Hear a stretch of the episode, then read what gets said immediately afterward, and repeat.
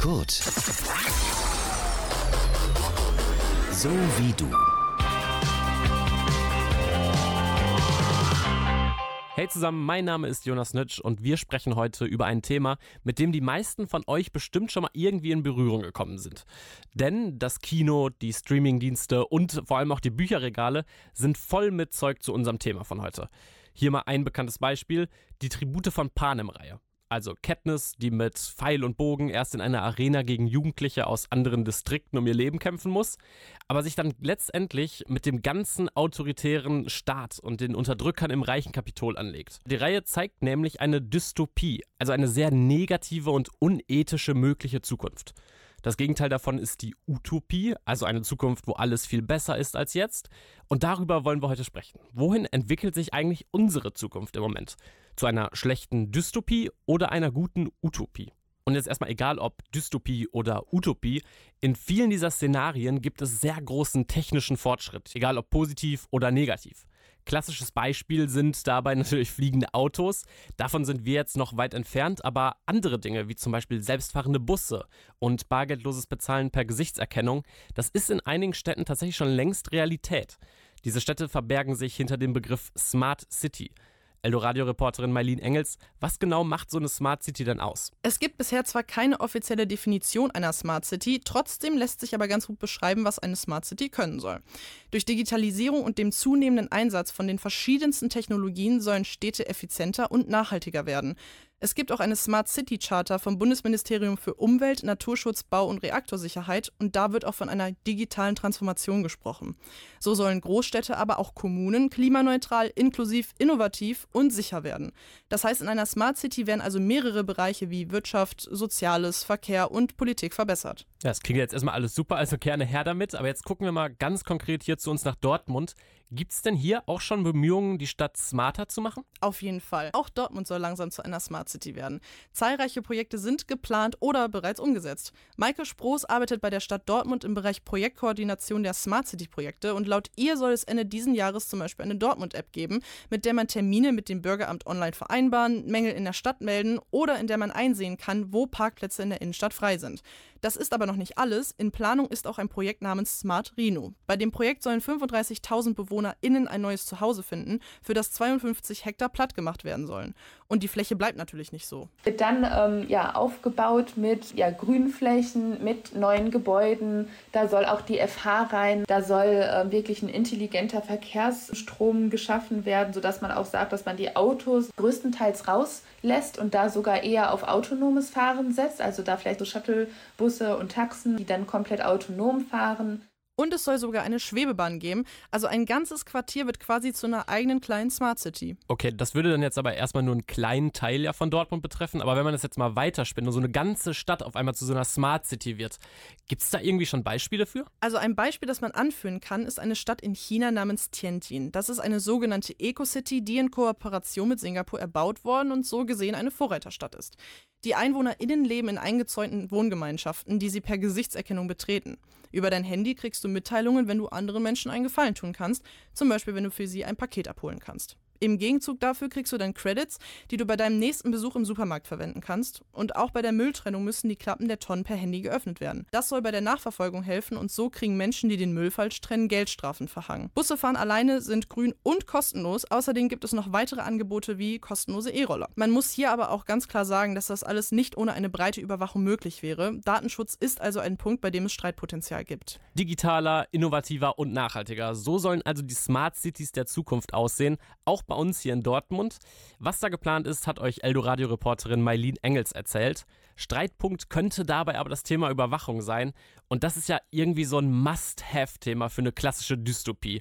Jetzt zum Beispiel in George Orwells Roman 1984. Ja, da werden vielleicht bei einigen von euch die Erinnerungen an die Schulzeit wach. Einige mussten den vielleicht im Englischunterricht lesen. Da geht es um einen absoluten Überwachungsstaat, der seine BürgerInnen die ganze Zeit über Bildschirme beobachtet. Jetzt, 70 Jahre nach der Erscheinung, muss man aber sagen, ja, so leichte Züge von Überwachung, die sind ja auch bei uns eigentlich schon Realität geworden. Eben zum Beispiel im Internet. Eldoradio-Reporter Timo Bianca. Wie sieht die denn da aus? Also grundsätzlich beobachten Apps und Webseiten sämtliche Aktivitäten von uns. Das fängt bei den Google-Suchen an, geht dann über unsere Facebook-Posts bis hin zum Standort, an dem wir uns gerade befinden. Da kommen also riesige Datenmengen zusammen, mit denen dann Profile über uns entstehen. Und wozu die genutzt werden, hat mir Frank Speing erklärt. Der ist Vorsitzender bei der Deutschen Vereinigung für Datenschutz. Diese Informationen werden jetzt in Sekundenbruchteilen auf so einer Plattform als Profil angeboten. Und da würde meinetwegen drinstehen, Nutzer befindet sich gerade dort, Nutzer mag Eis. Und sollte da in der Gegend tatsächlich jemand sein, der gerade Werbung für eine Eisdiele in der Umgebung machen möchte, wird vollautomatisch vom System entschieden, welcher von den verschiedenen Werbetreibenden jetzt das Privileg bekommt, mir Werbung auszuspielen. Ja, um es kurz zu fassen, Unternehmen wollen also so viele Informationen wie möglich über uns, um dann mit gezielter Werbung Geld zu verdienen. Okay, das ist aber jetzt ja die eine Sache, dass Unternehmen unsere Daten tatsächlich nutzen für Werbung. Aber jetzt gehen wir nochmal zurück zu George Orwell und seinem Roman. Da ist ja tatsächlich ein ganzer Überwachungsstaat, der uns die ganze Zeit überwachen würde.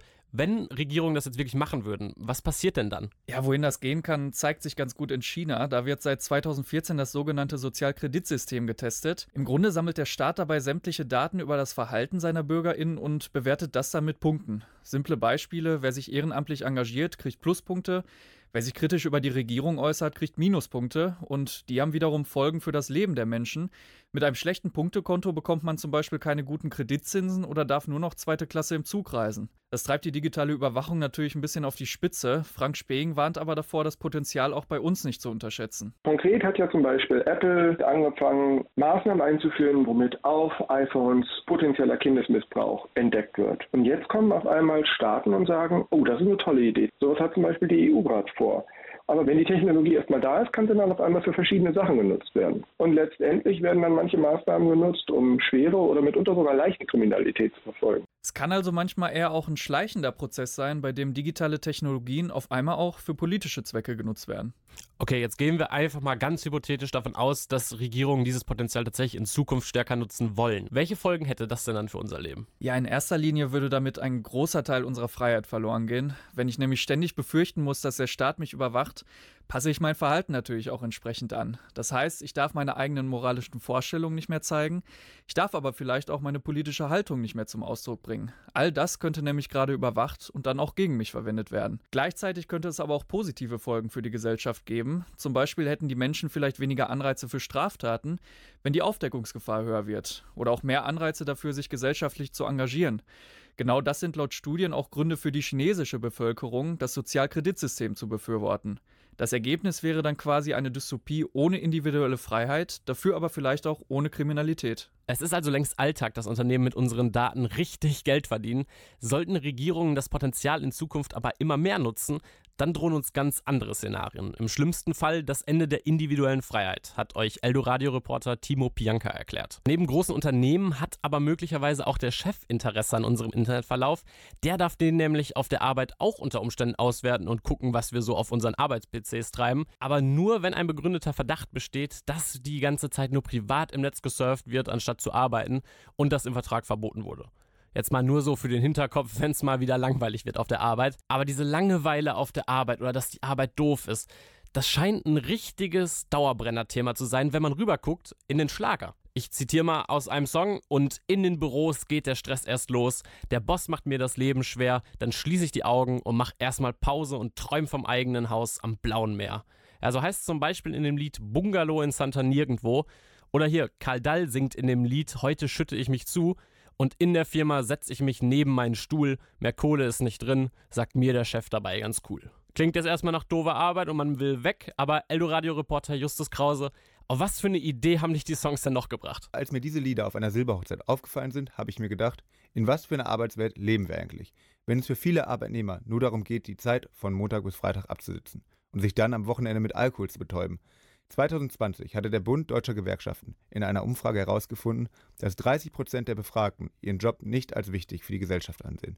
Wenn knapp ein Drittel ihren Job als unnötig empfinden, braucht es vielleicht eine Alternative zur jetzigen Situation sagen auch Studierende. Ich denke, die Zukunft von Arbeiten wird auf jeden Fall das so ablaufen, dass man weniger arbeitet. Ja, ich könnte mir vorstellen, dass in einem Zeitraum von 20 bis 30 Jahren vielleicht so etwas wie ein bedingungsloses Grundeinkommen eingeführt wird und dann auch solche Versuche praktisch die Stundenzahl graduell zu reduzieren nicht mehr so wichtig sind, sondern dass es generell dann eben keine in dem Sinne Verpflichtung gibt, so zu arbeiten. Weniger Arbeit scheint also auch bei Studierenden beliebt zu sein. Okay, also eine Alternative mit weniger Arbeit ist der Wunsch. Gibt es denn so ein Konzept tatsächlich?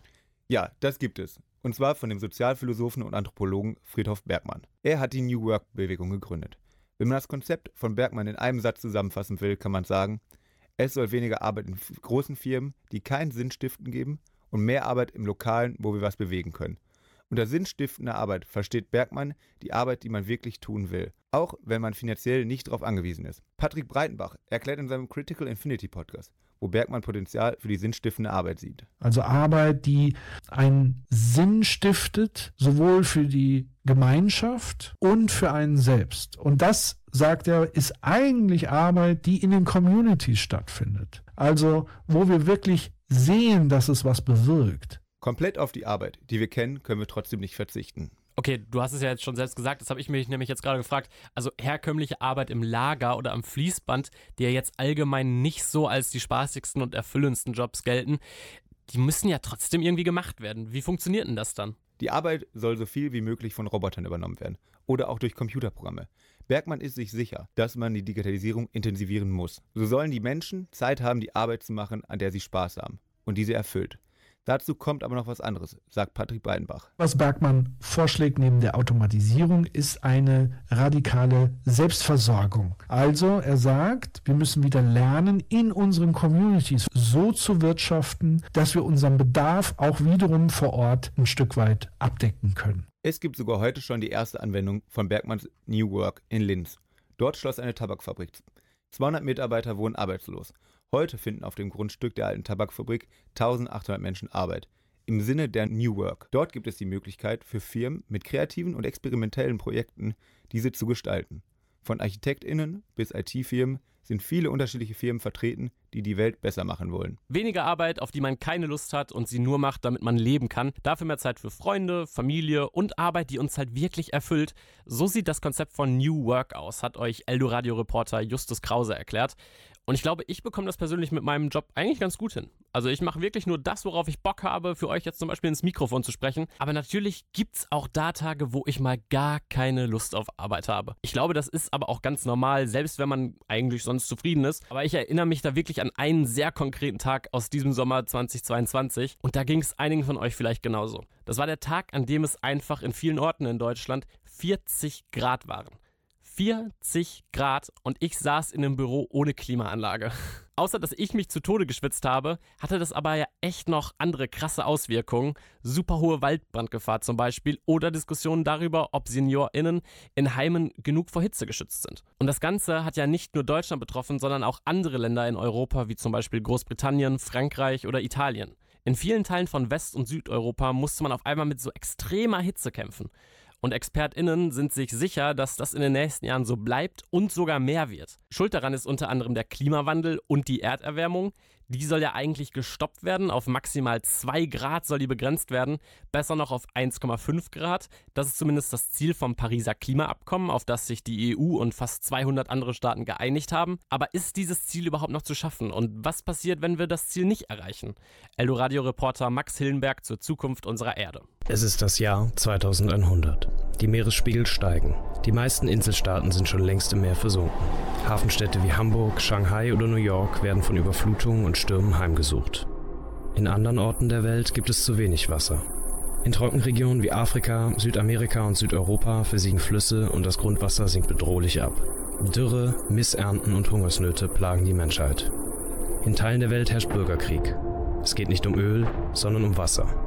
Viele Menschen müssen ihre Heimat verlassen. Unvergleichliche Flüchtlingsströme sind die Folge. Die Zivilisation, wie wir sie kennen, steht am Abgrund. Was sich wie die Apokalypse anhört, könnte zur Realität werden. Dafür muss sich unser Planet nur um ein paar Grad erwärmen. Bei 1,5 Grad, da überfluten die ersten Inselstaaten. Ja, und überschreitet die globale Erderwärmung die Schwelle von 2 Grad, lassen sich auch die restlichen Szenarien nicht mehr richtig verhindern. Aber gehen wir mal einen Schritt zurück. Im Jahr 2022 liegt die globale Erderwärmung bei 1,1 Grad. Die USA und die EU haben bis 2050 die Klimaneutralität angekündigt. China will bis 2060 klimaneutral werden. Also bleibt uns ja noch ein bisschen Zeit, diese Dystopie zu verhindern. Oder doch nicht? Dr. Andreas Walter arbeitet im Bereich Klima und Umwelt beim Deutschen Wetterdienst. Fragt man ihn nach seiner persönlichen Meinung, ist seine Antwort eindeutig. Wenn ich mir anschaue, auf welchem Emissionspfad sich die Menschheit befindet, dann muss ich, wenn ich eins und eins zusammenzähle, konstatieren, meiner Meinung nach ist das 1,5 Grad Ziel nicht mehr erreichbar. Die 1,5 Grad Schwelle ist laut dem Weltklimarat schon 2030, wenn nicht sogar früher erreicht. Wir müssen also so schnell wie möglich handeln und klimaneutral werden. Wie wirksam das ist, kommt aber darauf an, wie wir die Klimaneutralität erreichen. Blasen wir bis 2045 ungebremst in die Atmosphäre und fahren die letzten fünf Jahre runter oder begeben wir uns auf einen Pfad, bei dem wir jetzt die Emissionen reduzieren und dann eben 2050 bei einer Klimaneutralität landen? Dr. Walter ist sich sicher.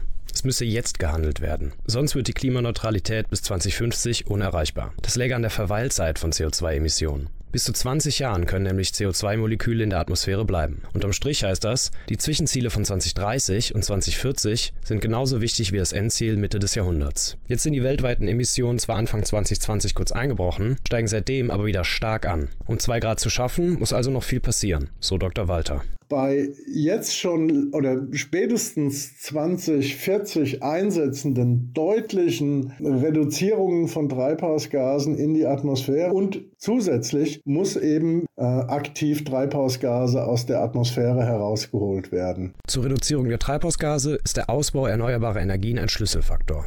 Die Energiewende geht aber viel zu langsam voran. Der Anteil von Solar- und Windenergie steige zwar stetig an, reiche aber nicht aus, um bis zur Hälfte des Jahrhunderts auf Netto-Null-Emissionen zu kommen. So die Internationale Energieagentur in ihrem letzten Jahresbericht. Innerhalb von zehn Jahren müssten die Investitionen in erneuerbare Energien verdreifacht werden, besonders in Entwicklungs- und Schwellenländern. Mit den jetzigen Ausbauplänen könnten wir laut der IEA nur 40 Prozent unserer Emissionen senken. Uns läuft die Zeit davon. Laut dem neuesten Bericht des Weltklimarats sind wir die letzte Generation, die das Schlimmste verhindern könnte. Scheitert das Pariser Klimaabkommen, landen wir bis Ende des Jahrhunderts höchstwahrscheinlich bei so knapp 3 Grad, wenn nicht sogar höher. Und das bedeutet regelmäßig Extremwetterereignisse wie Hitze, Stürme und Überflutungen, woraus Wasserknappheit, Hungersnöte und nie dagewesene Migrationswellen entstehen. Das ist eine Welt, die wir in jedem Fall verhindern sollten. Puh, das sind ja jetzt keine positiven Aussichten. Die Erderwärmung geht weiter. Wenn nicht schnell gehandelt wird, müssen wir uns auf immer mehr und heftigere Schäden durch den Klimawandel einstellen. Wichtig ist deshalb CO2 reduzieren und erneuerbare Energien ausbauen, hat euch Eldoradio-Reporter Max Hillenberg erzählt. Und während die Erde durch uns immer mehr kaputt geht, träumen einige von einem immer längeren Leben. Im Extremfall vielleicht sogar von einem ewigen Leben. Und das ist nicht nur bloße Fantasie, auf dem Gebiet der Alterungsforschung hat sich in den letzten Jahren einiges getan. Ein ewiges Leben auf einem endlichen Planeten. Für unsere Eldoradio-Reporterin Laura Stettler zeigt sich da der menschliche Größenwahn. Stellt euch mal vor, morgen hört ihr in den Nachrichten, es gibt jetzt eine Pille, die uns alle 100 Jahre länger leben lässt. Das wäre krass.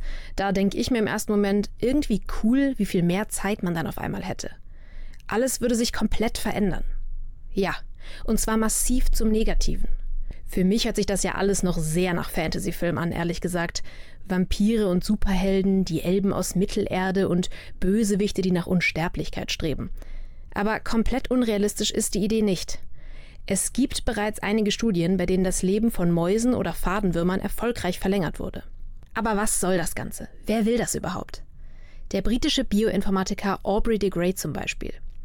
Er ist einer der bekanntesten Forscher der Anti-Aging-Bewegung und sieht Altern als eine Art Krankheit. Sterben sei etwas fundamental Barbarisches. Dabei ist Sterben doch ganz essentiell für das Leben an sich. Wir haben alle genug Hollywood-Dramen gesehen, um Sprüche wie Der Tod macht das Leben erst lebenswert zu kennen. Abgedroschen ja, aber falsch ist es trotzdem nicht. Und ganz abgesehen davon, wer denkt über unendliches menschliches Leben nach, während der einzig bekannte für uns geeignete Lebensraum rasant vor die Hunde geht? Die Milliarden Dollar, die aufgewendet werden, um uns ein paar Jahre mehr zu verschaffen, wären im Klimaschutz weitaus besser aufgehoben. Unser Planet stirbt und wir planen gleichzeitig das ewige Leben. Paradox. Schon ein deutlich verlängertes Leben würde viele der bereits bestehenden Probleme nur weiter verschärfen. Es würde zu einer sprunghaften Überpopulation kommen. Bereits jetzt schon sind Millionen Menschen von Wasserknappheit und Hunger bedroht. Jeder zusätzliche Mensch sorgt für noch höhere CO2-Emissionen. Unser Planet braucht nicht mehr Menschen und ohne ihn bringen uns dann 100 hypothetische Jahre mehr auch nichts. Wie könnte eine Überbevölkerung dann verhindert werden? Zwangssterilisation für alle, die die magische Unsterblichkeitspille nehmen? Die Idee vom Leben ohne Tod ist einfach nicht zu Ende gedacht. Der Gedanke, dass unsere Zeit endlich ist, macht uns Angst. Wir können von Natur aus schlecht mit Ungewissheit umgehen und sind deshalb auch so anfällig für naive Utopien. Unsere Technik hat uns in vielerlei Hinsicht weit gebracht und wir bilden uns oft ein, die Natur besiegen zu können. Ich brauche aber kein ewiges Leben, um zu sehen, dass diese vermeintliche Wunschvorstellung sich ganz schnell zur Dystopie umkehrt. Ob als magische Pille oder Schluck vom Jungbrunnen, warum der Traum vom unendlichen Leben sich eigentlich als Albtraum entpuppt, hat Eldoradio-Reporterin Laura Stettler für uns kommentiert. Und auch wenn es schon abgedroschen klingt, wie unsere Reporterin Laura gerade gesagt hat, dass es ein Ende gibt, das macht's doch irgendwie besonders. Und ich hoffe, dass es bei diesem Podcast genauso ist, denn wir sind leider schon am Ende angekommen. Wohin steuert unsere Zukunft? Eher in eine Dystopie oder eine Utopie? Das haben wir uns in diesem Podcast gefragt. Eindeutig kann man das nicht sagen. Es ist nicht schwarz oder weiß. Aber Smart Cities und neue Arbeitskonzepte könnten unser Leben einfacher und nachhaltiger machen. Gleichzeitig steuern wir aber durch den Klimawandel auf eine Katastrophe zu, wo jetzt alles daran gesetzt wird, das Ausmaß der Schäden so gut es geht einzudämmen. Aber was denkt ihr? Wie sieht unsere Zukunft aus? Dystopisch oder utopisch? Mein Name ist Jonas Nitsch. Vielen Dank fürs Zuhören. Kurt, so wie du. Mehr Infos auf kurt.digital.